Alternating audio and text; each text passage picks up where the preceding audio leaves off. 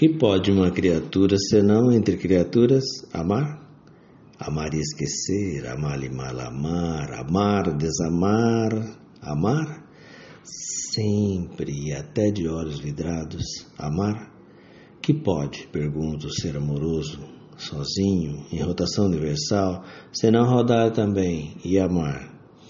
Amar o que o mar traz à praia, o que ele sepulta e o que na brisa marinha é sal, ou precisão de amor, ou simples ânsia, amar solenemente as palmas do deserto, o que é entrega ou adoração expectante, e amar o inóspito, o áspero, um vaso sem flor, um chão de ferro, e o peito inerte, e a rua vista em sonho, e uma ave de rapina.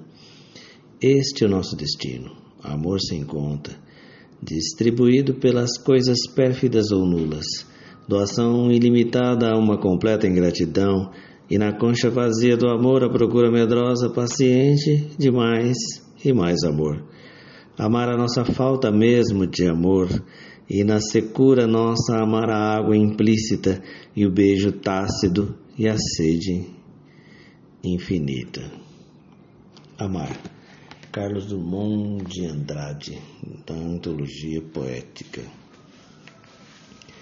o, o amor no nosso século, na nossa era e a amizade estão comparadas àquele aquele confeiteiro, aquela situação do confeiteiro que descobriu e fez uma receita maravilhosa, fantástica, de um bolo quase perfeito mas que lhe falta recheio para um bolo que sacie todos os convidados.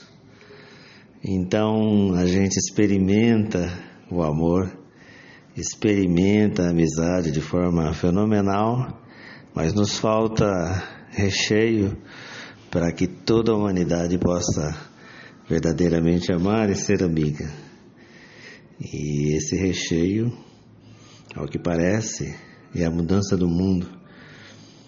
Então, que a gente consiga transformar o mundo de sorte que tenhamos recheio para o bolo de todos, de sorte que a amizade e o amor se torne a regra, se torne o nosso bom viver.